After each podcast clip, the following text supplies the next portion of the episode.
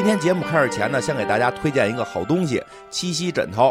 我前一段不是一直睡眠不好吗？艾文老说这个一上午都找不着我。我后来研究了一下啊，这个就是因为我这个睡眠质量不行，睡觉呢断断续续的，入睡也难，呃，老找不着舒服的这个睡眠角度，真的是这个辗转反侧，而而且呢，睡不好呢手就麻，还落枕，这个睡的挺多，但都质量不太高。这个很神奇的是什么呀？我这个一一想这个睡觉的事儿呢，就有人送枕头来了。哎，七夕品牌居然送来了枕头，呃，用了之后呢，感觉睡眠改善了很多。呃，我说一个这个比较关键的感受吧，就是睡觉不累了。因为这个七夕枕头呢，呃，分区设计，有专门的护颈部分，比平时睡觉的那些羽绒枕头啊、乳胶枕头啊都要好。呃，它中间这个小坡呢，可以托起这个脖子。脑袋特别大的，哎，睡以前那种普通的枕头呢，脖子就会悬空，非常的累。七夕的枕头呢，这个专门的护颈设计呢，让我就睡得舒服多了，因为里边呢是这种慢回弹记忆棉，所以呢躺下后呢，会慢慢的把肩颈给托起来，人的压力呢就释放了，不会一整晚都紧绷着。呃，睡起来呢就没那么累了，而且还有一点让我觉得这个七夕枕头特别专业的啊，就是他们家这个枕头居然分型号。其实这事儿想想还挺合理的。你说这个大家身材啊都不一样，这衣服都分大小号，枕头呢 这么多年居然没分过，对吧？我都觉得有点对不起我的睡眠了。呃，呃如果呢，大家呃也有我之前的这个睡眠不好，是颈椎不好的这个问题，可以考虑一下七夕枕头。七呢就是七八九的七，西呢是东南西北的西。我们这个听众呢，这个还有福利啊，可以去天猫七夕旗舰店领取专属福利，优惠价格可以说是直接半价了。呃，详细的可以在节目简介里找到相关链接，或者去公众号哎黑水公园输入枕头，就会得到专属的优惠码。好嘞，这枕头不错啊。嗯，对我我我也试用了，感觉特别奇妙，也很舒服。呃，我觉得你试试这个前所未有的感觉。他他已经试过了，就是让听众朋友们试试啊。你那个就之前老找不着你，除了睡眠原因，是不是还有一个原因就是你被放置了？就是睡眠原因。世界奇妙物语二零二三秋季特别篇。嗯啊，听众朋友们，大家好啊，欢迎收听我们黑水公园。然后那个。好多新听众说还分不清我们谁是谁，那我今今天好好介绍一下啊，我我叫赵岩，然后还有他，他叫魏慎初，还有你，你能说你的真名吗？没事啊，姚磊。啊，姚磊，好，请大家要分分清我们谁是谁啊，固定我就我我们几个人，好吧？嗯，我是魏慎初，我姚磊，对，今年这个世界奇妙物语，我记得咱们上半年应该是做过一期是吧？对。呃，我看了一眼，今年的评分好像普遍都不高，对，都五五点多分。就是我觉得下半年，就是咱今天想跟大家谈一下这个秋季片，今年的秋季片，以及那个金花还找了一个往呃往年的一个比较优秀的一集。我觉得更多这种评分可能是老观众给他打的，就是还是认为这个故事可能相比之前的剧集，他的这个剧集可能呃。稍差一些，但我觉得没有那么差。我觉得这个五点六可能是一种更多是一种，呃，感情分吧，是比较分，比较分，比较真的是没那么差。我认为，嗯，对，但是确实可能跟我们以前特别喜欢的那个感觉，这种这种很神奇的封神作品讲，就是差距远了些，所以大家可能给了很多负面的情绪吧。不不不一定，因为我看到好多给一分的是什么呢？他们说这个，呃，就是世奇的老套路。哦，就是就是太传统了，太传统了，风格一致，老这样，对，是吗？一会儿听我讲一个老的，跟那黑镜那个有点类似了。我讲个老的，我觉得确实新的没有老的，嗯，精彩吧？你就就是我觉得这样，它每一每一季吧，就是它每每年就是上上上半年出一个，下半年出一个，它四个故事也好，五个故事也好，都特精彩，确实不太可能。呃，有老套路也都接受，他是一般会有那么一集出彩的。我记得上半年好像咱们讲的时候也觉得有有有那么一一两个故事还是不错的。当然这记得下半年我自己都不记得，反正前前两年有一个我记得特清楚的，就是那个死神，就是他只有几秒钟就要死了。对，我就觉得这这两年做过的唯一有印象的就是这死神。对对对，唯一有印象就是对对对，这死神，所以就是也是有不错的。但是下半年这个我真是觉得稍微的。嗯、差点意思吧。所以四个估计就就不都讲了，因为我们都觉得 有的没什么意思。但是其中有有有那么呃两个，我们觉得能讲讲啊。其中有一个还是属于搞笑型的，对吧？有一个是这个。能能能能聊聊的，然后我们一会儿，因为要不然这样的话，可能一集内容太少了嘛，我们再加一个以前很神奇的一个故事，因为那个故事正正好最近那个梁波给我讲过一遍。哎，我觉得可能为什么大家觉得现在的不好了，就就现在的没有以前老的就那么恐怖了。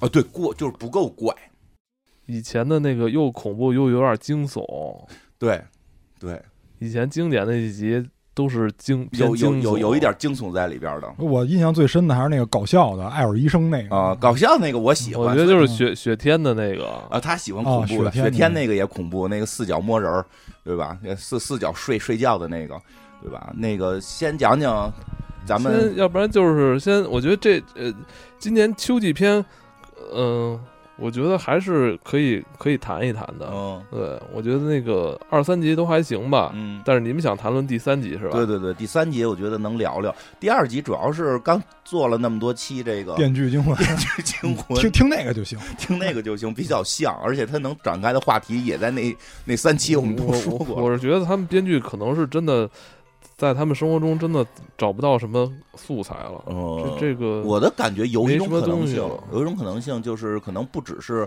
没有什么没有什么变化。对，就不只是奇妙物语的情况，因为。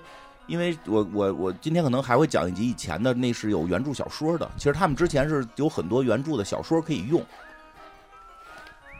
就是之前可能攒下的这个基础也多吧，就是很多原著小说是可以可以去拿来就是谈下来这个使用的嘛，就是说可以去翻拍它，但是可能把这些好的也都翻拍完了，现在只能靠他们的创作团队自个儿凭空做了。哦，就是他们那个源头枯竭了。我觉得是源头枯竭了，哦那不赖他们，不那不赖不赖他们，怎么都是他们的问题？这两年就是他们也没有出特别这个这个，哎，反正就是以前他们有好多都是都市传说，对他们那个已经是那些故事本来就已经很经典了，所以他们拿来做呢，就是大家也肯定愿意看之。前咱们还讲过梦男，那不嗯典型的都市传说嘛，对吧？现在没有了，啊，之前就是说他们那个可能都市传说啊，发展的速度没有可持续发展，对啊，哎你都市传说得多得多少年经过与时俱进。得经过多少人这个这个一年出一个来来回就不错传播才有的。一年出一个好的都市传说就不错，对吧？他这个嗯嗯就是跟我觉得就是源头源头用的差不多了，那赖源头不赖他，赖源头不赖他们，哎，对对对，得赖源头。但是他的那些，我我觉得就是这一季里边那些搞笑集还可以，他搞笑的功底还在。这这个没有问题。对，呃，先讲讲那个第第三个吧，我觉得第三先来说说第第三三个吧个的主题还挺好玩的。第三个其实是有点类似于 AI 的主题，就是因为我们之前也聊过很多跟 AI 相关的作品，对然后这个呢，它是一个比较温情，对，我觉得它比较有日本特色，就是一个日本特色的 AI，、对吧？还真是，还对吧？真是因为美国他们就写不出。这不也是有点像那个上载新生嘛？对，但是我觉得他你看上在新生了吗？看了，就是做过两次，嗯，呃，我但没叫你录。啊没事 没在。但你看过吗？我没在北京看了，哦，你也看了我我。觉得是这样，他那个比较逗的什么，就是是这个主题，嗯但是它里边加入了日本的一些特有元素在，就是 对吧？他们那个叫偶像，那叫什么呀？电子偶像叫二二老二次元啊，老二次元。他们就是想到了，这这二次元也基本上现在年近半百了啊，该是给他们写故事了。对，就是看到了我以后的生活，是吧？嗯讲讲讲吧。呃，我我倒不迷恋那个，但是就是他这个，迷恋这，但是他这个金长花迷恋这个东西。啊，对，那他肯定的，嗯，他以后就是得拿着荧光棒，不是那润滑棒去给人家那 打 call 的那种。这故事一上来啊，是，哎，这故事一上来是一个中年男子，然后呢跟一个年轻的女子在说说，咱们这个工作是不是完成了？哎，这个时候从楼上的门里走下来一个年长的女性，就是一个阿姨。结果这个男子呢，一下就叫出来了，说：“哎呀，妈，说那个你你做的真像。”这个时候，咱们作为咱们观众来看，就肯定就明白了，就这个这个年长的女性是人人造人呗，就是他们这里边叫什么什么生命形态啊啊，咱们就叫人造人叫。人造人好理解，对，就叫人造人。他们这人造人呢，跟普通人有一区别。我一直以为啊，嗯是只有人造人有，就是他他有一个这个电源键在后脖子上，呃，然后然后呢，就是我发现其实不是，其实大家呢手上也都有一按钮，可以说是把这个手机这种东西整合到了手掌上嗯，啊，因为他们交流的时候有时候是要摁手这开关的。咱们先说这个事儿啊，这但他们这摁手开关的都是活人对啊，不是人造人。啊，不是人造人嗯，因为这个还给我造成了误解。因为他们在交流的时候啊就说说这个我这次的工作呢给你完成了，完全都是按照您母亲生前的数据给您定制的，嗯符合他以前的这个习惯，包括口头语都给你留下了。嗯，这时候这母子二人寒暄一番啊，对这个年轻女子做了感谢。这年轻女子是主人公啊，这主人公说，呃，但是请你切记啊，如果你要销毁的话，嗯需要是你和人造人全部同意以后才能销毁它。嗯啊，光你同意不行。然后这男的就很高兴，说没事儿，你做的这么好，我不会销毁它的啊嗯，就这就跟我亲妈一样啊。两个人兴高采烈就走了。这时候，这我发现这个主人公露出了一丝微笑。呃，我的理解呢，嗯就是他可能还不知道自己选择了一个什么样的产品，因为这个时候，因为之前我看过人工智能啊，那个哦那个小孩儿的那个。就那个大卫，你哦你你去想一下，这其实是有点恐怖的成分在里面。妈妈可能管老管你要爱，哎，可能就是要多了，因为我们之前看那个机器猫有一集，就是这个野比要一个女朋友，结果机器猫给他了一个人造人女朋友，结果这人造人女朋友好像太热情了，嗯就是都不能摸狗跟猫，是吧？他摸狗跟猫他都会吃醋，可能都得跟人干仗去。我也怕出现这种场景啊哦，但是没关系，这个主人公呢就坐在这儿，摁摁开了手上的开关。嗯我一开始以为他是人造人，但是后来不是啊，反正他哦就是一正常人。这时候出现了这个，呃，叫题目，这题目叫走马灯的歌单。其实走马灯不是咱们理解那个过灯节的那个走马灯，就是人会说，就是人在死亡弥留之际会产生一些生前的画面嘛。对，这这个走马灯指的是那个，因为这里边所有人人造人基本上都是用生前的一些场景和数据给重塑了一遍人格。哎，这个这个故事呢，就是到这儿开始展开。这个主人公回家呢，发现自己的老爹在迎接他，给他做饭什么的，俩人寒暄什么的，说这今天工作怎么样啊？什么还给做饭。这女主人公好像感觉有点儿生活感觉没什么乐趣似的，跟他爹也有点爱答不理的，说哎就那么回事儿吧，什么这那的。后来为什么呢？因为他在之前接了一电话，这人跟他说呀，咱们有一新单子，说这单子呢要求你做一个，还是做一个人造人，但是呢你得跟这雇主见个面。这女的说，我还有一个月就辞职了，不想干这活儿，不想干这活儿，但人说没事儿，直接预付百分之三十。最后感觉还是接了这个单子，所以回家呢，感觉就有点闷闷不乐，所以跟他爹说话就有点爱答不理的。但是不管怎么说，这是他自己的一份工作嘛。他爹也跟他说了，说你这个收入不是挺好的吗？嗯，这女的呢，感觉感觉有点什么意思，就是我我并不是为了这个钱，我是有理想的，我是有目的的。哎，我们感觉他不是做这个工作，不是只是单纯的这个糊口这么简单。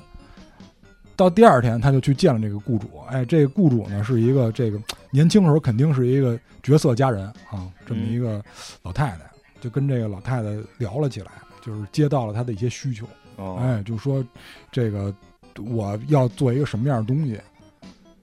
他呢就看这些资料，嗯看这资料呢，看着看着出现了一个二次元形象，啊是一个虚拟的偶像。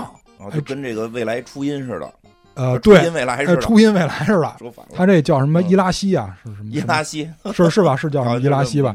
反正他是就你可以理解为头发是灰色的那个嗯什么初音未来，嗯，然后呢在那儿唱歌跳舞，在蹦蹦跳跳，就跟这女团似的。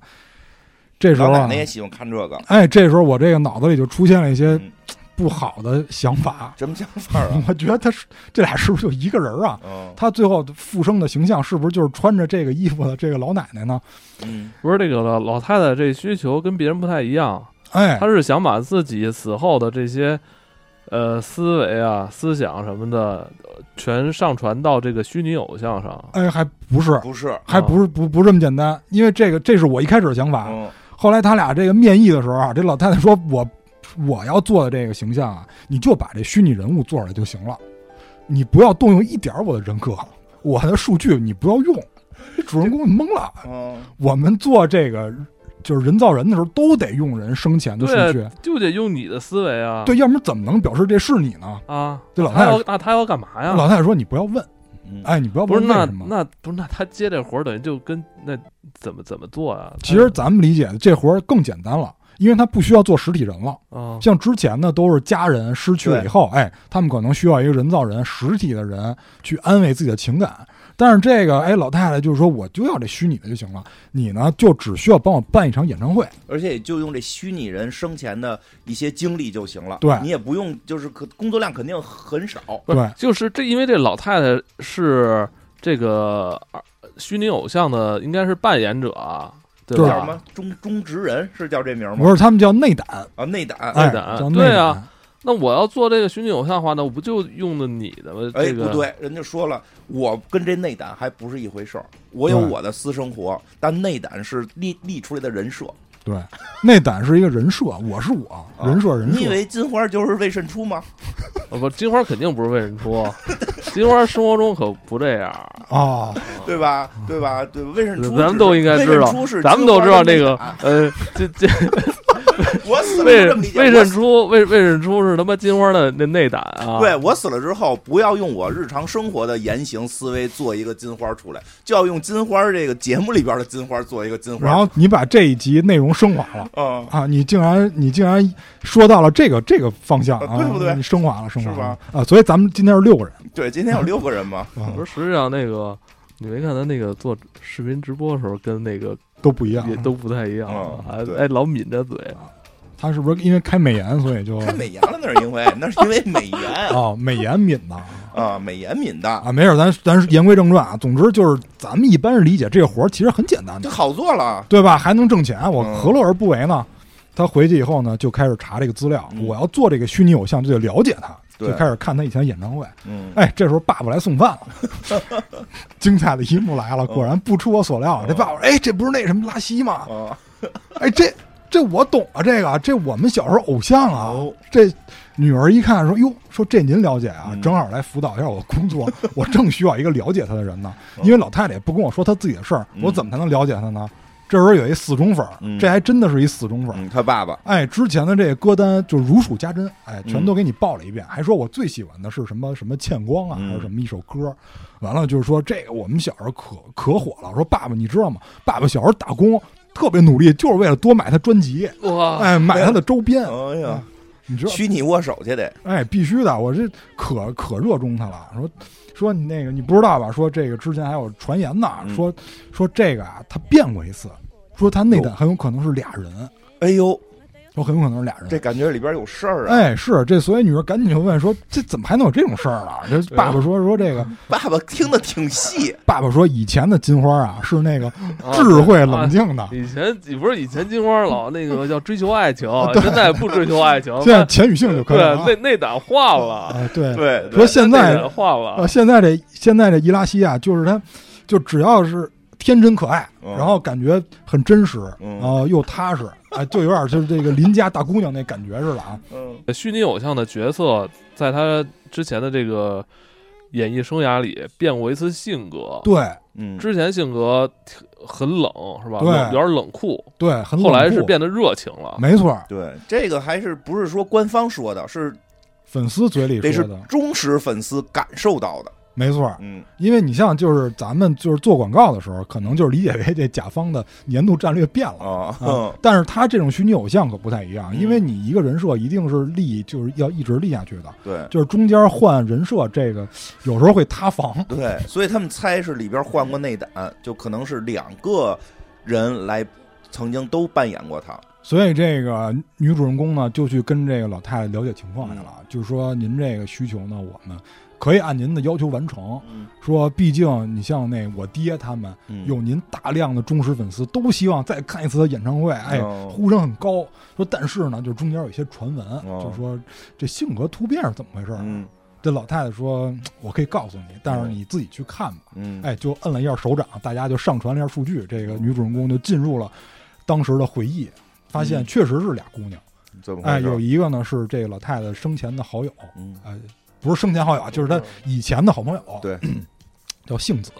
这个杏子一开始是这个偶像的扮演者，哟，现在老太太这个是中间篡位了。这老太太说呢，说我是她的经纪人哦啊，说具体事件你自己看。这个杏子呢，本人一看就是那种很活泼、很热情的一个大姑娘。嗯但是呢，这个他们俩商量呢是要把这个虚拟偶像人设做成冷冷静、冷酷，哎，然后睿智的这种形象。网上都是凹的人设，没错，但是这扮演者就不乐意了。人说我们这不是本色出演啊，说这个得需要我去生掰过去把这形象，就我就很拧巴，我我很拧巴。就你本来不是那种人，你非要做成那种形象嗯，是吧？就是这个这个就感觉我很别扭。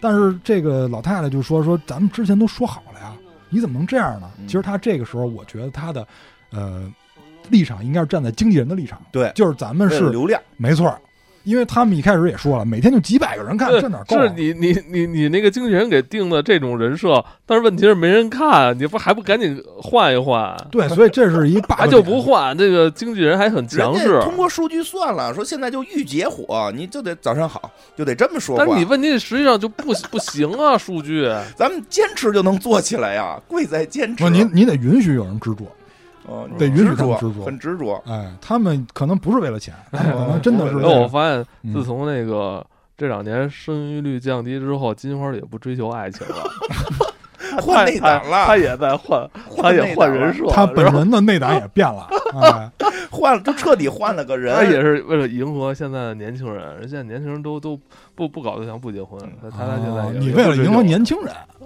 啊，你这个很很我身体都跟着变了，我身体都都都泌乳了都。啊，你这你这定位很奇怪啊。嗯但是总之，这个经纪人就跟他说了，说 不要这么幼稚，嗯，哎，不要这么幼稚，咱们定好说好就不要变，对，哎，起来像个爷们儿。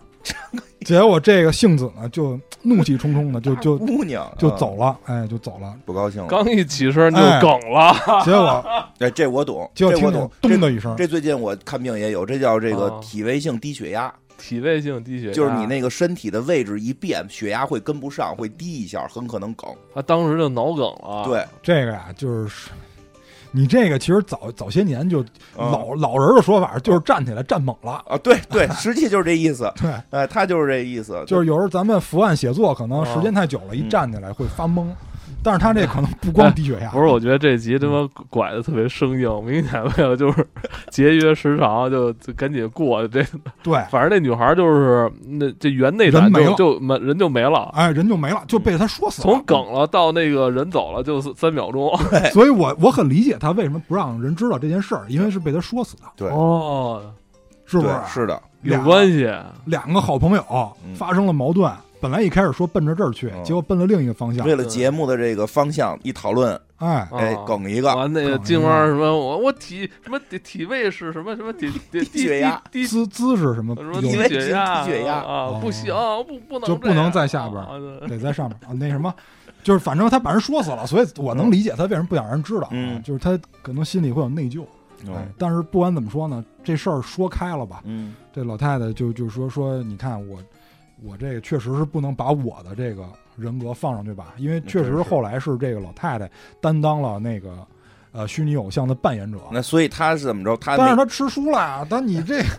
你扮演以后，你你非按照人性子那意思，就用热。为了为了好朋友的这个一一念。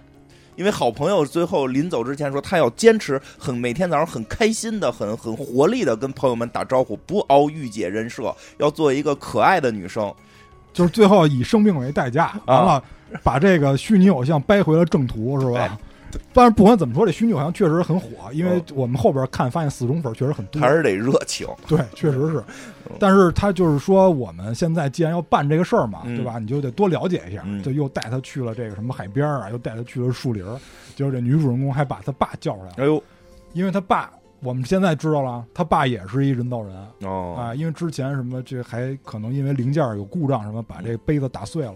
就这时候他爸出来了，显然是他爸上传到这个数据中心的这个意识，嗯跟这老太太在交流。我我我觉得这可能是不是又有点奔这黄昏恋的意思？都一个都是都都上传了。上上传了是吧？嗯就是反正他就说吧，说说这个伊拉西吧，是我们很很热爱的一个偶像，说我们嗯确实也希望能够再看到他。然后他俩还讨论一下歌单，嗯，说你最后压轴那歌一定要用我们最最爱的那个什么倩光，哎，哦，就要帮忙一块儿定这歌单。就是这个个虚拟偶像，就是虽然后来就是换换完内胆之后也火了一阵儿，但是现在已经处于这种退圈状态了哈。对因为毕竟这个五十年了，所以现在就是还是要委托这个女主说让她帮忙开一场线上的演唱会没错儿。啊。哎，然后这个这个老太太也是信心满满，哦说既然像你们这样人这么多，我也有信心把这个演唱会开好。嗯，我觉得他这个利用职务之便搭个线儿其实没事儿。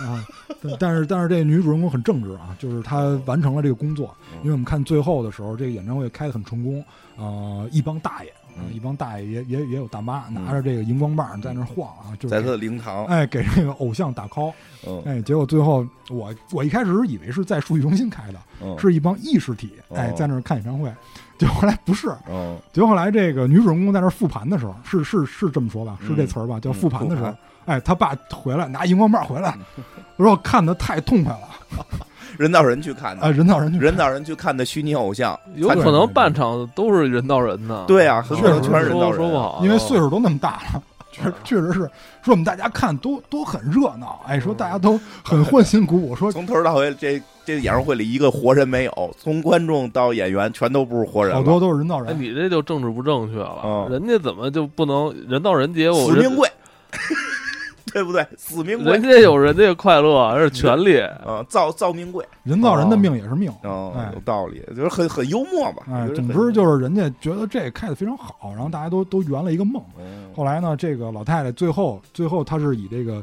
偶像的形象出现，跟这个女主嗯呃，算是听听一下她的述职报告吧，哦说我我也很满意啊，说看到大家都这么高兴啊，就我就可以放心的安息了，就那意思。嗯这个最后呢，他们交流，因为他们一直在交流一个问题，就是人造人到底有没有灵魂。嗯最后通过这个老太太演唱会，这个女主呢也得到了答案，人造人还是有灵魂的。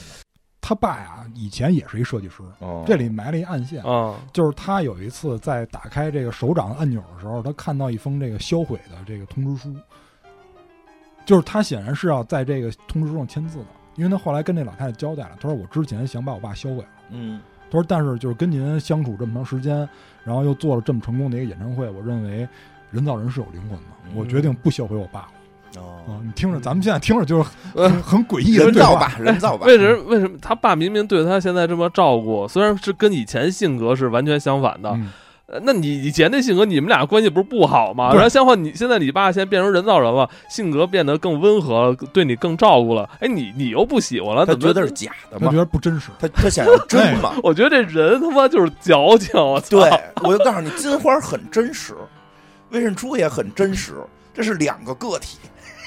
他这个，就是我我怎么理解啊？就是人的欲望我觉得特别矫情，我觉得这女的特别矫情，是有点儿啊。嗯，但是也能理解，就是比较心思比较细腻，他很在乎这个东西是不是真的，是不是活的，是不是有意义的。他宁可是你真的，但我跟你老死不相往来，哎我也不要这假的。对对，他开始就是这个逻辑，他 开始就是这逻辑。真的有时候就跟听节目似的，咱得听那真的，对吧？但这这这个必须每句话都说，但是每句话都说，可能你就听不着了，对吧？所以我人家不管，人不跟他没关系，对吧？嗯对吧？所以有的时候你说，哎，怎么你们说录着录着说两句悄悄话，那可能两句悄悄话放出来就你们这鸡都听不着。就是这个就，被下架了。你看，就这个这女主也是，嗯这女主呢，她想理解她爸，嗯，她就得跟她爸干一样的工作。哦，哎，我觉得可能是她哎，爸你应该这么说，想听悄悄话，回头关注金花的那个直播，哎，哎对对对，有道理，有道理。对，你可以在直播。上给人比手势。呃，行，可以。我我建议就是你要想听那些话呢，你自己也做一播客哦，就跟这女主人公似的。这女主人公因为她爸是设计师嘛，嗯她要为了解她爸，她也当设计师。有道理，我一开始我以为她是就是她爸走后门给她安排的，哦因为一开始不好找工作，啊后来发现不是。哦她说我是为了理解我爸，嗯我想看这人造人到底有没有灵魂哦。哎，我自己去做。嗯哎，你你自己去说播客，你看能不能说嗯？哎，你你试一下啊，对对，真的很有意思，你自己去试一下。很有意思。我金花有单独的灵魂，总之，最后这个女主跟她爸，跟她这个人造人的爸也和解了，就是接受了，接受了。嗯，接受了一个不完美的父亲，就不真实的父亲，对但是相处起来很融洽。对，这就但是我但我认为他他他跟他这个人造人的父亲一直无法和解，可能也是因为这个人造人做的太逼真了。嗯，我觉得主要是他心里坎儿过不去。他外形太逼真了，但性格又完全不像，给他一种极大的这种冲击，对，所以他接受不了。如果说是一嗯真的是跟那个跟长得跟吸尘器似的，那他可能大方块儿肯定的，他可能就因为他接受了他就他就不用带入他父亲的那个情绪了。啊，我觉得可能是做的太逼真了。对，这就是人的欲望不断提升。嗯就是我一开始想要一父亲，啊哦真是一大方块，他也无所谓，他也能接受。一开始如果说只活在什么屏幕里，也、哎也挺开心的。后来对，把这屏幕给套到一个具体的一个人形上，哎，你又要求更多了。没错儿，这就是这就是之前咱们说那个就是什么人猿星球什么的，嗯就是你说有的时候咱们对这猩猩可能要求高一点，嗯，但是猫狗给你叼个拖鞋，你特高兴，这就是你要求不一样了。如果这猫狗长成人形，你也希望它哎会做饭、会洗衣服是吧？我操，还会帮你取快这递。猫长成人形儿，八块腹肌，我操，他妈 我只能滑铲了，我滑铲给他什么滑铲什么给给他剖腹，哦滑铲剖腹，滑铲给他肚子一拳，呃大背胯，再来一个。但是你知道，就是我一看这个，我想起之前有一人问了一问题，我觉得特逗，正好今天可以聊一聊。就是说，谁问你的？是问你的问题？不是，就是网上有人问的问题哦，就是说现在这个二次元啊，嗯，他有的人他不是考虑跟这个虚拟偶像结婚吗哦？哎有，哎，对吧？有，而且还好像人还不少。嗯所以呢，就有人问这个问题，就是说这跟二次元结婚啊，嗯呃，能不能算是一种现代婚姻的形式？嗯就是我不知道你们有没有答案啊，哦反正我是这么理解的，嗯就是肯定是不可以的，嗯，因为现代婚姻呢有一个最大的特点，就是这个排他性。嗯。嗯，就比如说，如果我在大街上，我跟一老爷们儿我说你老婆真棒，哦，最后的结果呢，可能是我拘留三天。哎，对啊，对，最后结果可能就是我拘留三天嘛。嗯。然后，但是如果呢，你跟一个跟二次元结婚的人说你老婆真棒，他会说，哎，你也这么觉得呀？那真是太好了，嗯，那不一定，是吧？不一定，现在不好说，现在不好说，未来也不好说，你因为为什么呢？我看他爸就是那种人，哦，因为他爸还跟这跟没结婚呢，这就跟现在你说的那哦那个，就是哎呦，我觉得张曼玉特漂亮，然后你也说，我也觉得张曼玉特漂亮，对吧？但是我要跟张曼玉结婚了，我哎，那我得挠你了。对不对？不是，人家是虚拟偶像，啊，反正跟跟纸片人结婚这个，嗯，对，反正这个这这确实有有讨论性的话题，因为还有一些财产的纠葛，哎，这？个这个故事它算是上传吗？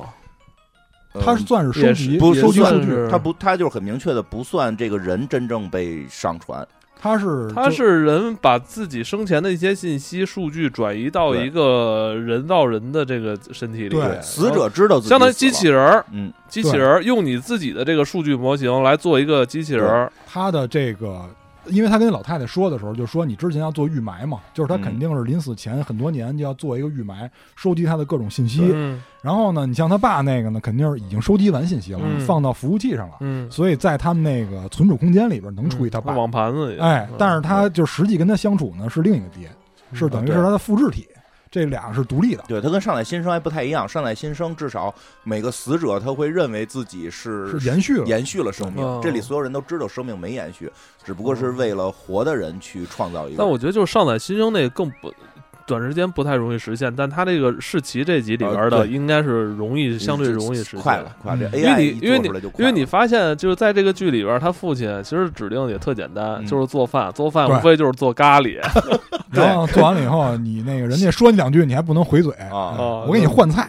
啊，换菜，对他可能也没有，他可能大脑里没有那么多其他数据吧，比较简单他属于这种管家型的，对对啊对，对这个这个，说实话，这这些东西实现好实，现哈。这不是马斯克说快做出来了吗？脑机接口，啊不是他那个叫什么猫女，啊就就是说还能生孩子，咱也不知道真的假的。我听说，反正过两年那个像那个像那种一问一答型的那种嗯 AI，、马上以后就不会从那个服务器上转移到个人的这电脑里或个人终端里了有了。可能。最后你可能就天天跟你的这个终端来去交流。那再上个机器人不也应该很快吗？对，我就估计十几年就差不多了吧。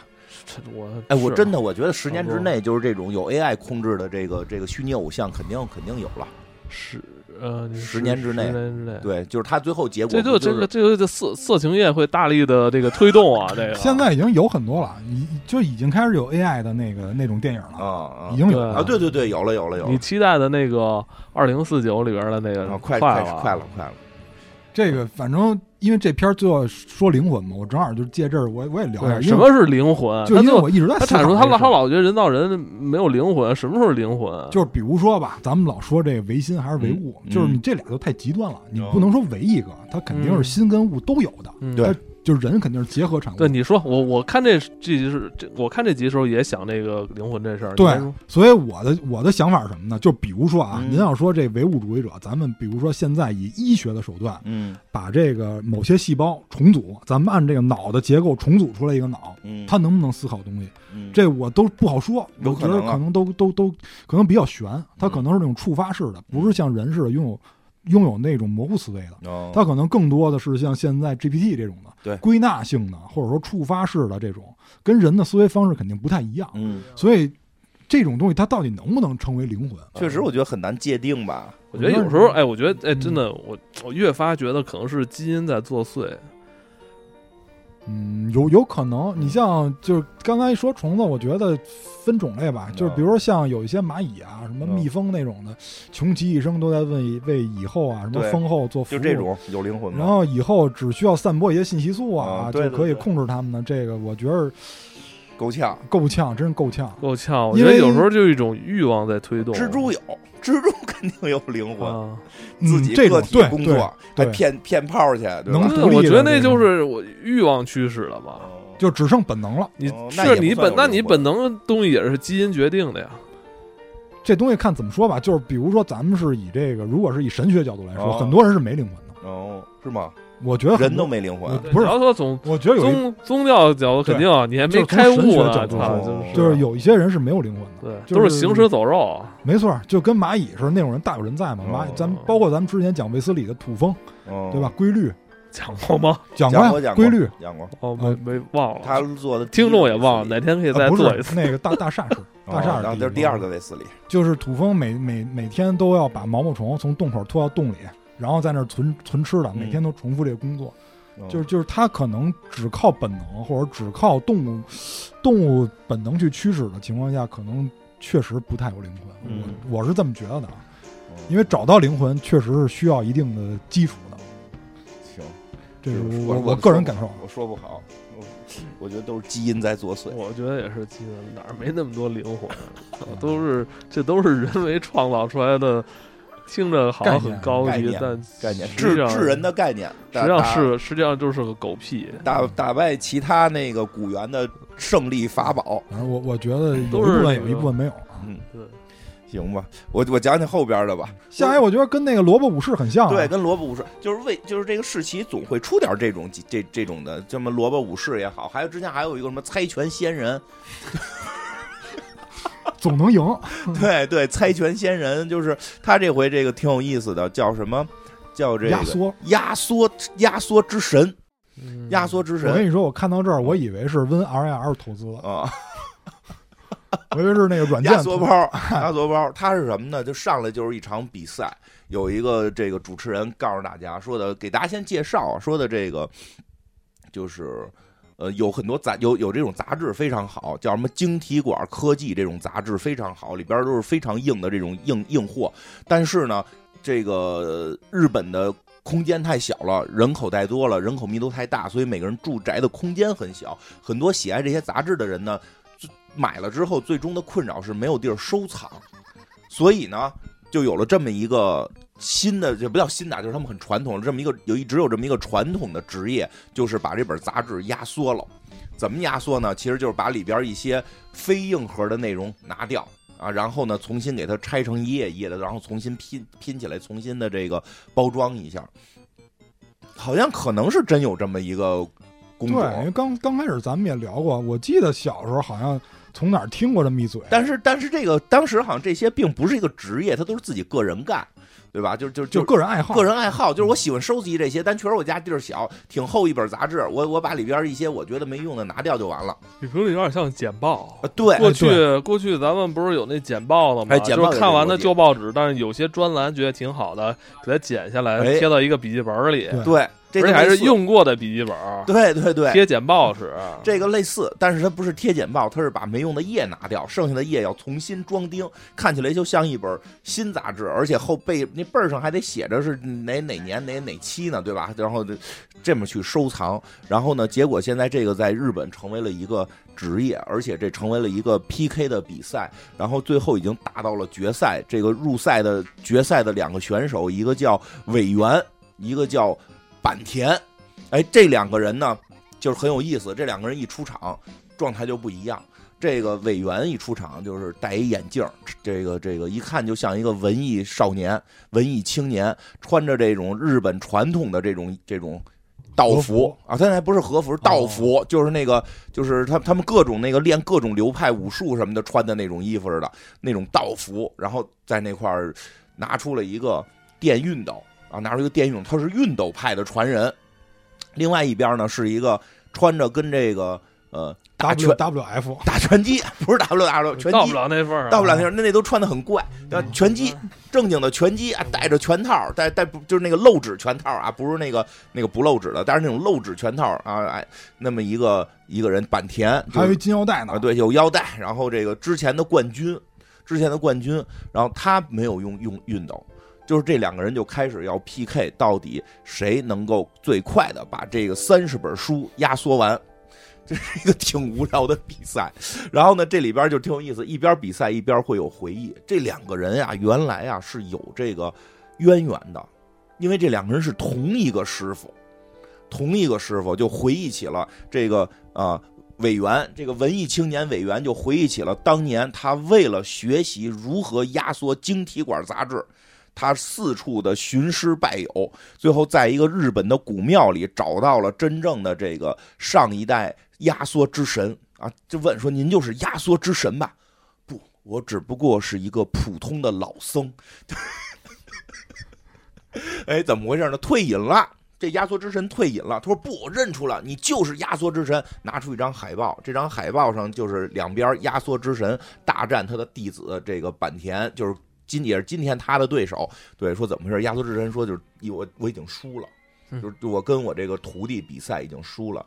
本来其实咱就说你输给徒弟也是好事儿嘛，你把徒弟练出来了，你年龄大了输就输嘛。但是他很是很很悲伤的是，他的徒弟没有用熨斗，因为我们这个没有继承他的衣钵。对我们这个流派是用熨斗，结果他用的是手徒徒手手撕手撕啊，用手撕的方法。一会儿我会讲熨斗怎么用啊，就是就是这个我这个流派断了。现在没有人能用熨斗打过我这个曾经的徒弟，我这个逆徒叛徒，对吧？这原来拜师吗？呃原来的爱徒，现在成了叛徒，怎么？对吧？我都要给他摘字儿了，你现在来投我还有什么用？对吧？他现在火了，对吧？在网上网网上这个这个压缩书都让大家看，把我们压缩书这个价格都打下来了。然后他说不，师傅，我就是就认您了，我相信传统的手艺，您是压缩之神，对吧？日本不就老什么什么之神，什么什么之仙啊，就什么蒸米饭之仙，蒸了一辈子米饭。我说这人也真蒸一辈子米饭，没干过别的嘛，菜都不会炒，我就要跟你学。哎，他最后就学了，然后这个这个老僧也给他讲了，说我们这个流派的核心就是这本杂志的这个书背儿，书背儿是用胶水这么粘上的。我们为什么用熨斗呢？就熨开它，这个有热、有潮湿、有有热气，把这个胶水化掉。啊，这后边有演啊，他确实，他这个咔咔在这个现场就回这些回忆之后，他就在现场用这个技能，不光是熨啊，还要用耳朵听。用手来感受，因为运着运着你会听到啪一声，就是那个胶水最后的一刻开了。你要你要用耳朵细细的听，现场那么多人在喊好好在叫好的时候，你要细细的感受这本书的书背儿是不是胶水在这一刻开了。他说这书脊是有骨的，对，哎，你把它是骨运开了，胶水开了，慢慢撕开，但这个慢。他是他这师兄没用这个技术嘛？没用这个这个叫什么熨斗派的技术？用了什么技术呢？可能是跟这个这个哪儿不知道哪儿学的野路子，就手愣撕。他是每一页先压平，每一页压平，一页一页压平，快速压平，然后扯开，是用撕的方法。速度肯定快呀，对吧？所以他这个这个一上来这个比赛就有点落入下风了。这这个他他这个师兄，他这师兄特别快，这个比他基本快一倍，基本快一倍。他师兄这个弄了十五本了都，他这块儿就是刚弄了个位数啊个位数，刚弄了七本，刚弄了七本，怎么办？很很着急，怎么办？突然又回想起了当年啊，当年他师傅去世的那一天。他师傅岁数大，一个老和老僧嘛，这个确实也去世了，在这个古庙当中去世。他这老僧有一个孙女儿，老僧有个孙女儿，你别管哪儿来的，人半路出家，半路出家。老孙的孙女儿一直陪在老僧身边，说的这个哟，说这这个这应该叫师叔了吧？咱不就管他叫委委员吧？说委员委委员丧，说的这个这个师傅去世了什么的，他们就在这块哭嘛。这时候看到他师兄来了。大师兄坂田了，以为来吊吊唁一下，不是带着几个小弟说那种黑社会的哇哇的那种话，就过来嘲笑师傅，看看老头死了吧，知道吧？日本的这个晶体管压缩技术就是我家强，对吧？干这都干成黑社会了啊！干这干出黑社会的，哎，不知道为什么黑社会都看这个，然后看这晶体管压缩技术，然后这个还给师傅的照片也给撕了。哎呦，这一下让这个委员就。就说我必须得赢他，我必须得赢他。这时候这个不叫小师妹了啊，这这实际还小一辈就是这个师傅的这个孙女就说了，说的这个委员委员丧，我有一个秘密要告诉你了。说因为我爷爷曾经说过，说过就是如果他去世了，然后你要有心打败师兄这个你师兄的话，有一个奥义。对吧？这什么接这个接传奥义，就是只有只有当家能学的拿出来了。这本奥义是什么呢？就是教他如何用同时用两个电熨斗。因为这个在会场的时候啊，他没他当时没拍奥义是什么。会场的时候，那个那女的跟他说：“快使用那个。”对，奥义啊。然后呢，这奥义就是两个电熨斗。特别有意思的是什么呢？就是两个电熨斗里都灌上水。哎，其实它熨斗也很特殊，它是熨斗是是是带蒸汽的，是是那种后来这个日本出的一种熨斗。这个跟我们之前小时候看的那种还不太一样。因为后边那个熨斗也出现了，小时候就是通电变热。小时候拿那个茶缸子，哎，对，没错，对，哎，对，就是小时候这个那母亲拿那茶缸子喝一口水，噗，然后吐在这个衣服上，然后这个电熨斗只负责烫啊，来烫。后来日本出那个家用电器那电熨斗，以前我还有呢，我学生上服装学院的时候就用那熨斗来回熨衣服，那是什么呀？带蒸汽的，就是这个烫跟这个。这个潮湿是一块存在的，他用他拿的是两个这种新式的全自动电熨斗，然后他这俩电熨斗拿下来灌好水，呲，两边哎做了一个那个就是特别酷的动作，然后蒸汽都出来了，蒸汽在会场就形成了一条蒸汽龙，真是奥义啊！这升龙霸啊，这升龙霸。这个压缩技术中的升龙霸，这吨蒸汽给它团团围住，大家看不到它到底如何操作，但是只看到。数在涨，蒸汽过后，我操，一下五本一下五本已经压缩成功了。哎呦，这数一下就开始往上追了，开始追他师兄了。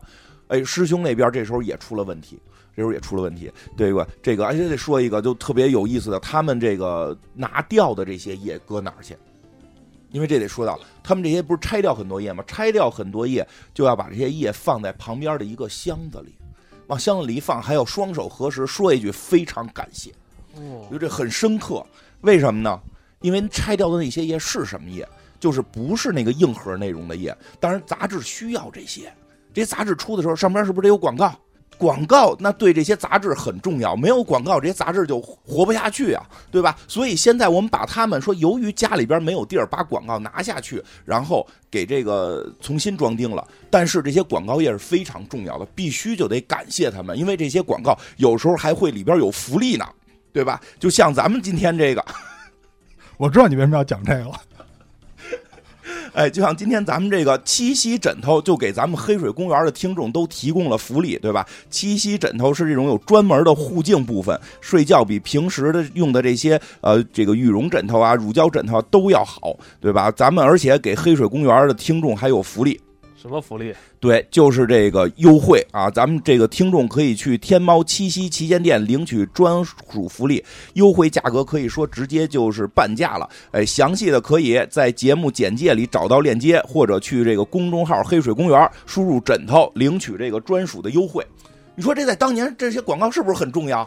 是不是？所以呢，一定要感谢他们。所以这两边都是把这个页放下去之后，感谢。必须得有这动作，这旁边这个解说还得介绍呢，说每一页都是有灵魂的，只不过是由于空间小，所以要压缩它，对吧？但是这个时候师兄里边忙中出错，什么呀？他呀，页呀，就是那个都接完之后，不还得把背儿给贴上吗？没贴紧，太快了，因为他没有用熨斗，他那个胶水没化的特别开，他再重新贴胶水的时候，那原来贴的都是那个原来的胶水嘎巴。对吧？那个贴的就不老实，不滋不不滋密，对吧？那日本是老北京的，老北京的，你贴的不够滋密，对吧？老唐山都是。然后哎，人家裁判突然吹哨，停，暂停，比赛暂停。一扒拉说：“你看看师兄这个有有几本，这这个封面掉了。嗯啊，你这你这个当时是粘住了，但是胶水一干就掉，你这这几本就得扣掉。哎呦，这一下，这一下师师弟超过师师兄了。”起来了，师兄一下紧张了。哎呦，我可怎么办？我要输了！我从来没输过，我都十年没输过了。自从我抛弃了熨斗，加入了这个手撕门之后，我就从来没输过，甚至上之前赢了我师傅。这个时候，这个时候，这个老僧的孙女儿出现了。他妈两头吃啊！不在于谁输谁赢，在于爷爷的技法要传承下去。所以孙女拿出了一个小木盒，这个木盒打开，这给这个大师兄了。大师兄打开木盒，看到里边就不是全自动的电熨斗了，而是老的电熨斗。哎，这个艾文文妈妈那个年代用的电熨斗，得含口水吐一下的那种，这么一个老电熨斗。说，你你要用这个了。你要用真正的这种稳稳扎稳打的这种传统技法了，不要再用那些快速的了，是不是？所以这个师兄颤抖的手拿起了这个。老式的电熨斗，说我都已经十年没有用过了，不知道还会不会？啊，这个时候底下观众们也很激动，哇！你想想，这个人十年没用过这种传统技法了，他在用传统技法跟师弟最后进行最终的决决战。我觉得就是师傅还是喜欢这个 这徒弟，给的是老大，对，不是还是喜欢这徒弟，就是。还是想把这徒弟从那个手撕门给拉回来。对，哎呦，这个后来收的这个明显是为了激怒他的。对，是的，因为为什么也看出来，因为这个坂田这个大师兄技法确实超过这小师弟了，因为他拿这个电熨斗，因为你看那师弟熨的时候，这感觉浑身较着劲，然后用耳朵听，然后那个闭着眼用身体感受，慢慢的在那那个他他不是他体能不行，他没有那个师兄体能。我的天，那师兄拿那个电熨斗之后，我，那个手速快的。一看就是他一直没结婚，你跟你说，没连女朋友都没有，手速嗖嗖嗖嗖快，最后最后连最后连师弟自己的事儿，靠，别人不说他自己就跟我有什么关系？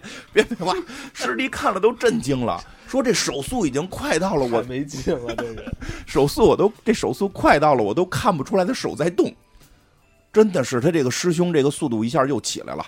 超你说这是人家这个是有科学依据的，就跟这个转速啊，就尤尤其一些扇叶啊，转速转到一定程度以后，你发现它就是固定，你看着就固定一个角度，因为你眼睛有频率嘛，对对吧？你能接收信号也有限，我师兄就已经超过了人眼的分辨速度了，对吧？这个时候师兄这个数哒哒哒就往上涨，两个人最后就差一点点，就这个时候两个人的这个比分越来越接近了。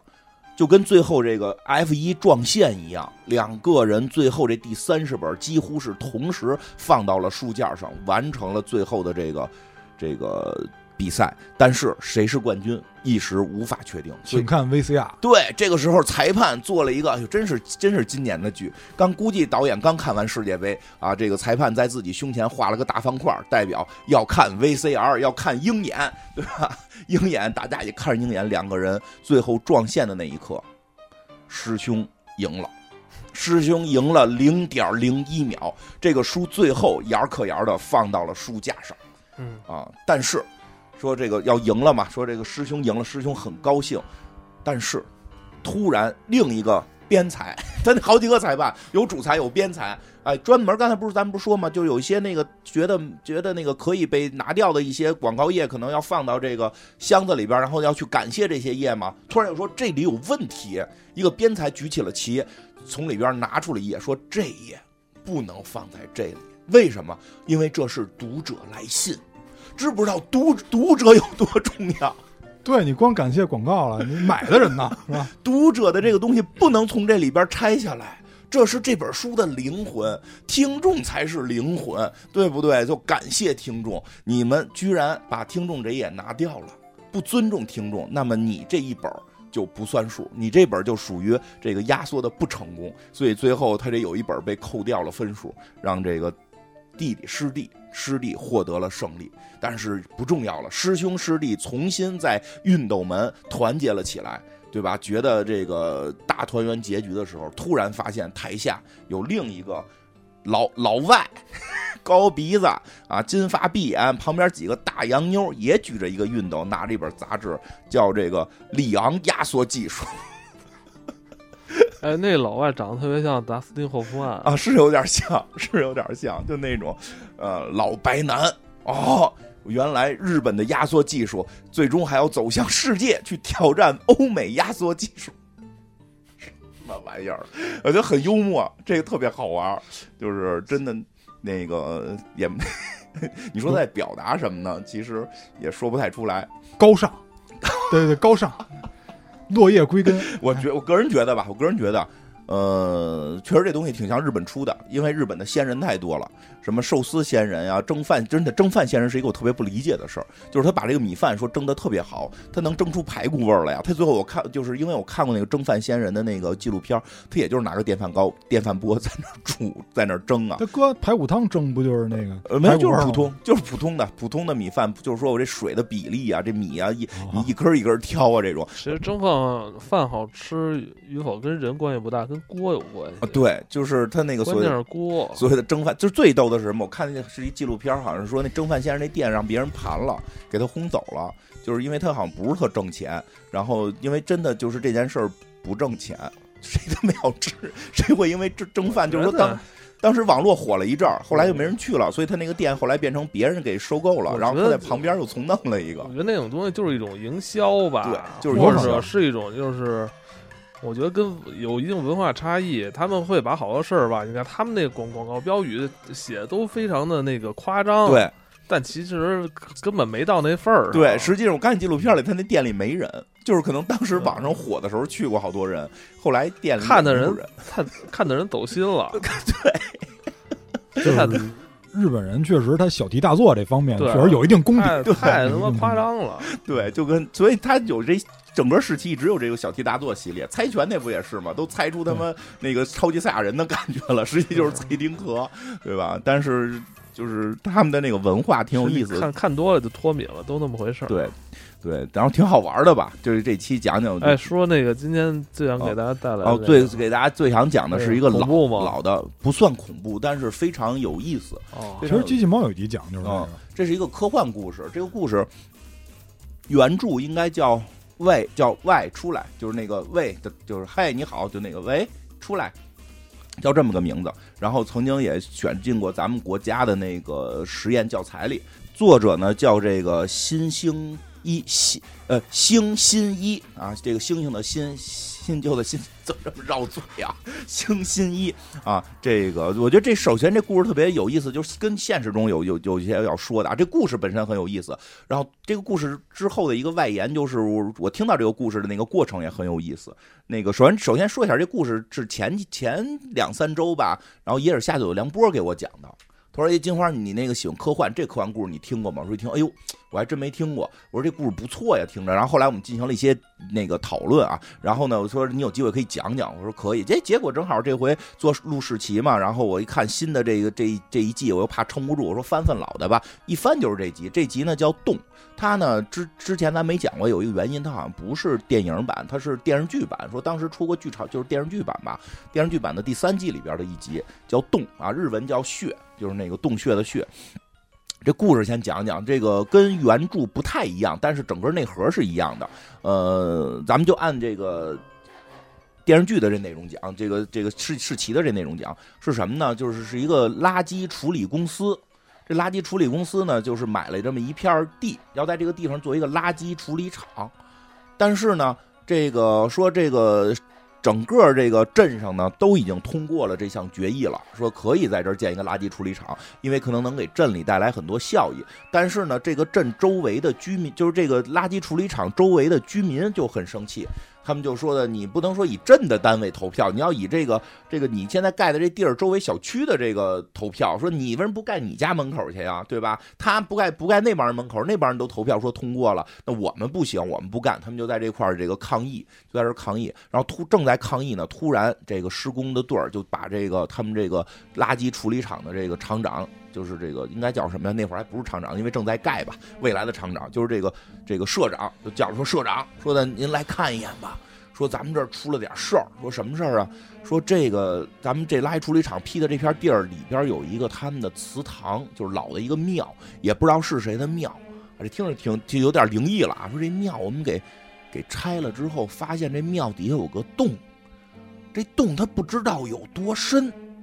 我去，那都看着都不是洞了，那都叫天坑了。我看着，呃，这个这种这种故事，民间传说很多啊。他说，那个这这社长就过去了，社长过去之后，就是看到那个洞之后，就是说的，你说这是个什么洞啊？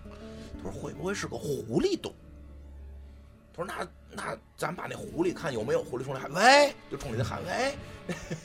那个原著说喂出来，就是对狐狸在喊啊。这里边喊的是什么来的？说。那个，嗯，就喊了个来，就反正往里喊了那么一句，然后呢，没动静，没动静，也没听到什么回音，没听到什么回音。说的有一个，就施工有好多那个刚挖洞的那个那个施工人员嘛，施工人员又找了一个可乐瓶要往里扔，啊，易拉罐要往里扔，人说你别扔，这哪知道里边是什么呀？正好拿来拿来我扔，往里一扔，应该到了你就听见当一声得掉下去嘛，然后你通过。掉下去得多长时间？按重力加速度，对吧？按这大 G 重力加速度，你能算出它有多深吗？扔下去没听见回，没听见就是落地的声音。说，哎呦，咱这个说明这声音就是太深了，然后这声音传都传不上来，就衰减没了，对吧？咱们都是讲科学的人说的。那这样，咱们量一量，咱们量一量。然后这时候还有一个小朋友在旁边踢皮球，皮球也掉进去了，也没有声音。说那必须得量了，怎么量啊？说咱们拿那个。施工不是咱们有那个拉的线儿吗？拿那个线，就是那种很粗的绳子，往下拴一水桶，往下放，放了一百米，说的没到底儿。这东西到不到底儿怎么分辨？其实很简单啊，你到底儿之后，你再往下放绳子，绳子就软了，对吧？因为你底下掉了一重物，你只要这绳子还是绷紧状态，就说明它没到底儿。说那赶紧去那个库房再再续个绳子去，一共续了四百米，到了四百米，说这个。啊，续了三百米，一共四百米，四百米放完了，说：“哎呦，怎么还没到底儿？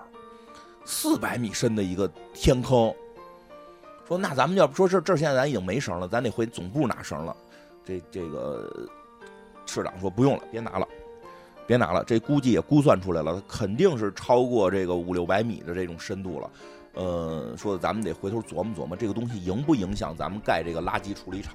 因为垃圾处理厂没盖起来的嘛，他们就坐这个车回去。哎，他们怎么也不考虑民意啊，就直接就盖了？这不是镇上通过了吗？哦，镇上通过了，只是小区没通过。哦，就不管了，呃，不管了，不管了。但是他后来他们是有办法的啊，后来有办法，你这不行就给给点补贴呗，对吧？因为后来还后来真眼睁给补贴了，说给他们重新建了公园，重新建。但是为什么有钱干干盖补贴？就没就开始他没想给盖做补贴是为什么呀？因为没钱，盖处理厂得花很多钱。然后这个时候，他们处理垃圾也挣钱啊。然后他就是说回去的路上，就是你说这问题，这个地儿啊，实际上它不是太该盖，就是该不该盖是一个模棱，我觉得个人觉得是个模棱两可的事儿。他肯定是动了点关系。果不其然，他这个社长看完这天坑也不知道怎么解决，跟他的助助理两个人在回去的路上被一个。神秘人拦下来了，拦住他们的车了。上车之后看照片，说这是你和咱们这个哪哪哪个省的这个领导喝酒的这个画面吧，对吧？他，对吧？日本他们那不是叫什么什么省吗？都是吧？叫就他们那个就是跟咱们那个行政单位不一样，但是也叫什么什么省。他们就是相当于部委吧？相对说，我是不是？说哎呦，那社长说这是我的同学，我俩喝个酒怎么了？他说这个人就专门负责批 d 的，你这里边就是有猫腻儿，对吧？我就是这个要公开这件事儿，对吧？其实这人不是为了公开，他为了公开他就直接公开了，他找咱们都懂，他找这社长来干嘛呀？对不对？他说的人民看到这张图会怎么想？会管不管你是不是同学？你是同学，你是不是跟你在这儿要盖一垃圾处理厂，可能会毒害周围的这个这个日日本人民？你之前跟人喝酒批地，这是不是也是问题？对吧？说完就神秘的走了，干嘛呢？就是要挟呢。就所以这时候你就应该问一句：你怎么才能不公开呢？社长有点愣，社长有点愣，而且进一步，他现在主要什么？社长脑子里现在想的是这坑的事儿。因为这底下是空的，他到时候这块能不能再盖垃圾处理厂，影不影响他盖垃圾处理厂的这个？这正好说是在地的正中间，本来那个地儿该盖大大炉子的，怎么办？他正愁这事儿呢。哎，结果这天坑这事儿，好像这个记者也后来慢慢查到了，记者大夜里边找这个社长去了。一会儿，这社长就开始给助理打电话了，说你快来吧。然后这助理一来一看，哟，记者死在当场，让他给说死了也是。社长说。我没不是我，真的不是我，不是我，我在跟我说这坑的事儿，要挟我，我我一生气，他他他他就死了，他就往后一退，他就摔倒了，磕着脑袋死了，这跟我没关系呀，对吧？还那助理说，那咱们怎么办呀？说处理掉，怎么处理呢？咱不是有那坑吗？给扔那坑里去吧，那坑也不知道多深，对不对？说行，他们俩就有人包裹包裹，就开始往准备往坑里扔。刚把这人扔进坑里，突然听见旁边有人来了，哎呦，俩人吓得哟，有人逮咱们来了。这这社长跟助理俩人就藏在这个坑旁边的这个建建筑这个材料后头，看有一老太太过来扔垃圾了。说哟，这人干嘛来了？他说他扔垃圾来了呀，社长。说怎么往这儿扔啊？他说咱日本这个垃圾分类很痛苦，你不知道吗？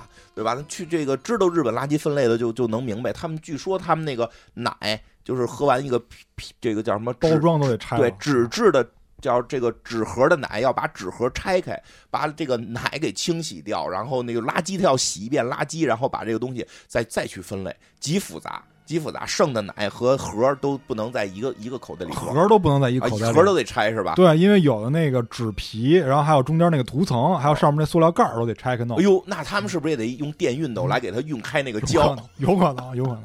总之就是他们垃圾分类会非常复杂，所以就很累。说他让他们往坑里扔就不用分类，这家庭主妇的最爱。你别看说，哎，你别看现在旁边这堆。小区的都说咱在这盖一垃圾处理厂，影响他们生活了。但是他们现在看这能处理垃圾，可开心了，天天往这儿扔垃圾。说：“哎呦，真没想到，说我以为这些小区的人是多么环保呢，原来只是轮到了自己头上，受不了了，不干了，能能这儿他妈的随便扔就随便扔。”他说：“可不是嘛。”他说：“那这个怎么办？”这时候助理说：“社长，我突然有了一个灵感。我说什么呀？咱们测测这个洞到底有多深。后来他们测了，无限深。”无限深，而且这洞是往越往底下敞口越大，是一巨大的一个堂子。说的不行，咱们就这往里边扔垃圾吧。咱们不是垃圾处理厂吗？咱也不盖大炉子，不冒烟旁边人不就不说了吗？咱就垃圾运来，直接往里扔就完了。他说也是个好主意啊，变通，人家变通，也不管这坑到底多深，为什么这样都不调查了，咱就扔吧，能挣钱管他的呢，就开始扔。周围居民确实也不闹了。你也不该大烟囱，而且这么快速的处，因为你要烧垃圾还有一个处理量嘛。他们扔垃圾多快啊，就没有处理量，所以这个周围居民也都过上好日子了，因为他们给周围居民补助了，周围居民也不闹了，成了日本最强的一个企业。说几乎他站在那块说，我们要还日本一个美好的蓝天，美好的大大这个这个水，美好的森林都靠咱们。看看日本多干净，就是咱们垃圾处理的好。人他妈这人特牛逼，一开始先处理他们这儿的，后来过两天跟助理说，哎，咱们把那个省的也都的都拉来，对，说日。本每年出多少垃圾呢？说人活着就在不停的产生垃圾，对吧？那个真的，那小说里写特别逗，说什么中学女生不要的日记，什么凶手，因为他他里演了凶手的凶器，说警察查查抄的伪钞也会扔到里边，因为这样的话销毁最安全。还有那个什么前男友的照片 原这原著写的，都都。说说人类就有那么多他特别想扔掉、再也不想见到的东西，都往这坑里扔。然后现在可好，全处理到这儿了，国家找他了，科学部来了。我这是一个很明显的槽点。啊，对，我开始以为说科学部来了得谈谈，说你们这不调查清楚了，你们就这么扔行不行？科学部就说的都很科学，说你们这个垃圾处理厂这么大的处理量，你们没有烟囱不冒烟儿，有问题吧？怎么处理？哎呦，那社长都，哎呦，您是国家的呀，都抖了都，哎呦，您是国家派来的呀？就说对，说你说你别怕，社长，找你也是有事儿。您说什么事儿？我们有皮核废料，这个你这儿能不能扔？说啊能。啊，果不其然，开始开着大汽车把核废料一桶一桶的往这天坑里扔，对吧？这这这是一个好 很久之前的剧了啊，很久之前的剧了。这个日本人那会儿就看出日本人有这臭毛病啊，扔这核废料。然后这个社长很高兴，说：“你看看，现在已经得到国家的这个补贴了，咱们这个生意已经太大了，非常大有伞了，啊！对，这是再也不会有人说咱们找茬儿。找茬儿了。这现在国家的科学省啊，在保护着咱们，咱这现在科学了，这叫科学处理垃圾，对不对？还能处理核废料呢。哎，又过了那么几年吧，两三年吧，成为了日本最强的企业。然后要这个什么上市还是什么的，这个这哦，就是这个呃内务省，就是他们最大的这个部部的领导要接见他们了，要给他们颁奖了，然后特别高兴，他们就在他们盖起大厦了。这个这个这个村子里边盖起了一个这个垃圾处理厂的这个垃圾大厦，就就是他们就特别厉害。这个社长就跟助理说说，咱们成功了，咱们咱们真的改变世界了。咱们让日本有了蓝天了，咱们让日本有了有有了清澈的水了，让日本有了丰富的森林了，街道那么干净，都是靠咱们呀。说咱俩要去天台，咱们俩要去天台好好记，就是回味一下这几年咱们的辛苦。跟助理走上天台，说：“你看看，咱们多伟大。”这时候听到天空中一个声音：“喂。”然后一个拴着绳的桶从天而降。哎呀，这什么易拉罐球什么的，易拉罐球全下来了，然后两个人就傻在这里了。这期这故事就结束了啊。原著基本也是这么结束吧。原著就是听到听到说有一个施工队突然在这施工的时候，听到天上喊“喂，出来呀！”然后一个小石块掉了下来，说没有人关心这个小石块，因为实际上就是他们掉下这点东西和他们真正往里扔垃圾是有一个时间间隔的嘛，对吧？但是实际我们能明白，看到后来片里看到天上有一个。像虫洞似的东西开始往下掉嘛，就是这个洞实际上是会隔多少年之后，通过某种呃神秘的这个宇宙现象啊，它通过一个虫洞重新掉在这个地方，对吧？这个讽刺了他们扔垃圾啊，倒核核废水，这个核污水，然后这根本哎，废水跟污水是俩东西啊，对，反正就就这些东西吧，就是两回事啊，就倒这些东西不不不考虑周边的这个。到底会有什么情况吧？这个挺有意思的，这个故事啊，挺有意思的。呃，我觉得这故事本身听完了，大家都能理解在说什么。但是我就想说什么呀？啊，就是说这个要保护环境，要科学的看待这些。有坑了，得弄明白怎么回事，你再用。我我不是，我看到的是报应，报应循环是吧？啊，就是因果。有一次就来了，有一次就来了，就是那天杨波给我们讲的时候。就是是好像是细菌佛，还有那个什么什么野人什么在我们在旁边，我们几个人就聊这事儿。就是我们的第一反应就是听到说，哎呦，这些东西从天上重新掉回来了，好事儿啊，永动机呀，这怎么能永动啊？涌动啊！哦，说如果我们现在就顺着这个洞，然后做一个大管子，然后直接再接回到这个发电是吧？对对对，接回到这个洞里，从天上的洞跟地下洞循环，就可以循环甩，循环掉。一旦循环掉，它就它就是你看，我在地面扔，然后它在天空出现，突然获得了一个重力势能，这个重力势能就可以变成动能，我们动能可以产生摩擦，产生电。对吧？可以产生电能。我们在这儿盖一个发电机。你说的很对，但是有一个问题，就是它这虫洞它能产生这种能量，它也得消耗点什么吧？那就不知道，对吧？你要我你要我拍，我就再往上拍一层。管我要拍，我就肯定让他们拿这发电了。对，所以就是我看到的是报应，哦，就是你利用虫洞也会有代价的。哦，那代价后后时再说吧。哎，不过说实话也挺有意思的。其实有时候科学就是这样，就是有时候我们在用一些科学的时候，其实你。因为科学我觉得是无止境的，你没法永远把所有科学都研究透了。但是用的时候一定存在某种风险，这个是真的，所以一定得慎重，这个很很关键。我觉得不是说到我们不许用科学，而是你用它的话。你得慎重，得不停的去研究。但是慎重的人研究不了科学。你看人类的事儿永远这么拧巴，两拨人干呀，就 所以就需要就需要不同的人嘛。你不能是一个人干这个事儿，对你得需要不同的人，有需要慎重的，有需要研究的，对吧？你到底这个虫洞，哎，你说这个道理就在这儿，它实际上不可能，因为物理学是不可能出现永动机，对，它肯定是在这个洞里边给加势能了。对，这个势能加很可能要消耗能量，它消耗的是谁的能量？这确实是个问题，对吧？所以得进一步研究。进一步，但是可以先发电，用发电去研究。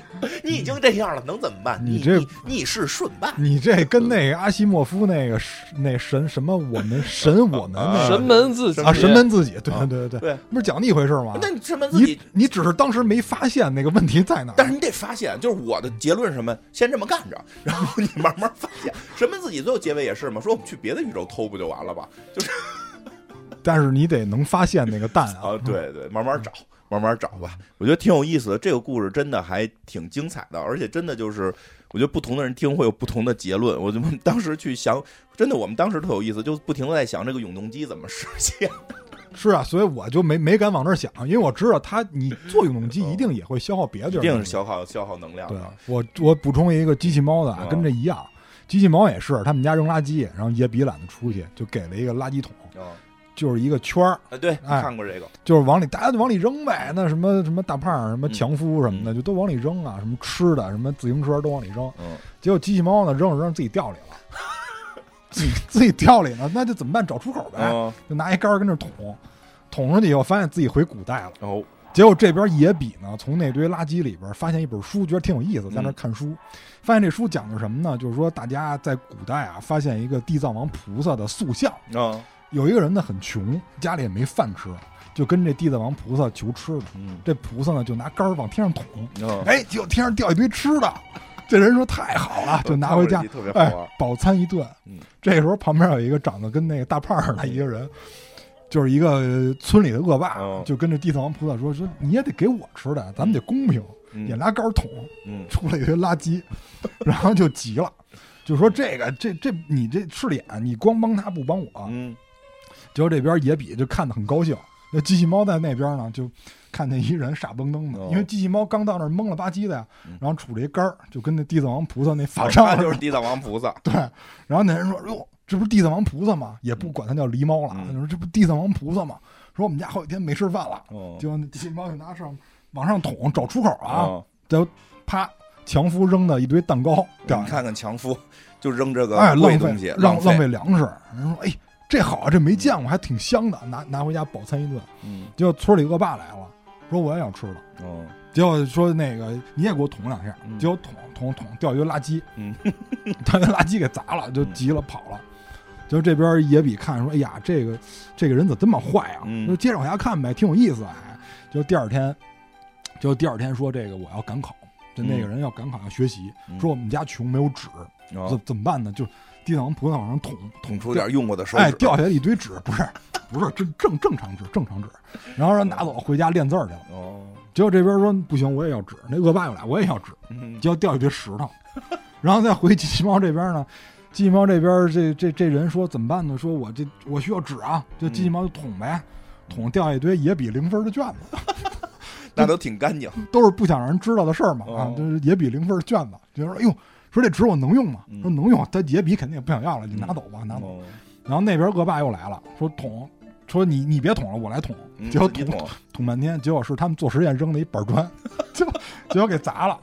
说说怎么办啊？说说这个就说跑了吧。说我只能去害那个那个穷书生了。说看来从地藏菩萨这儿找不到这个好东西，哎，找不到好东西了。然后这边野比接着看，说第第三回呢是这穷书生说太穷了，太穷了，这需要钱，就一捅呢出财宝。然后，是这机器猫这边捅了半天，其实是他们那个玩剩下那个弹珠什么。哦，那玻璃没见过，没见过，那个时候肯定很值钱嘛。结果这，哎，结果这边这也是这边这个这恶霸一捅也是一堆垃圾。最后他们说，就我得我得不行，我看来地藏王菩萨捞不着便宜，我得半路害他。嗯，就就要就要弄他，他们就跑了，你要弄这个书生。哦这，书生带着自己妈就跑了，跑到边界呢，发现邻国入侵了。嗯，哎，邻国入侵，他们得回去报信儿啊，哦，怎么办呢？机器猫就捅，就是强夫扔了一自行车，骑着骑着自行车回去，结果后来 不是强夫就一直在扔好东西是吗？对啊，他说强夫说嘛，我我不扔旧的，妈妈怎么给我买新的呢？哎呦，那给野比啊！结果后来这国王呢，就就赏赐他们家嘛，哦因为就是邻国要要来入侵嘛他，这算风火轮了。哎，他这个就是赏赐他，说你这个报信儿，说有功，就赏赐他过上好日子了嘛。嗯，结果这个这个这个都是跟机器猫有关的所以后来他们给这机器猫立了一个庙。哦当然机，咱后来那书里写呢，地藏王菩萨第二天没了，哦，这边拍实际上是机器猫捅出那出口来了，哦就回来了。然后教育他们不要扔这些东西，什么哦口香糖得嚼到没味儿，自己还吧唧吧唧的嚼两下，口香糖得嚼到都碎了。得嚼的没味儿。就我觉得就跟这非常像，是。他那个脑洞嗯用的跟这本质是一个，都是连接时空。他那是回到过去，哎，这个是回到未来。未来对。对对对，其实哎挺有意思的。那后来机器猫怎么回去的呀？机器猫就是拿竹竿捅出一出口来回去的，嗯。因为它是四维空间嘛哦，他们那里边叫四维空间，挺有意思的，可以跨越时间。不，过也能听出来，其实他老的那个还挺好，挺有意思的。非常棒。嗯，嗯最后我们再次感谢七夕枕头对本期节目的赞助播出。七夕枕头专业的护颈设计，根据不同尺码制定的不同高度，呃，更适配各种肩宽。七夕是一个专注提供有效疲劳解决方案的品牌，呃，让用户自愈放松，构建属于现代都市人群的栖息之地。大家再见。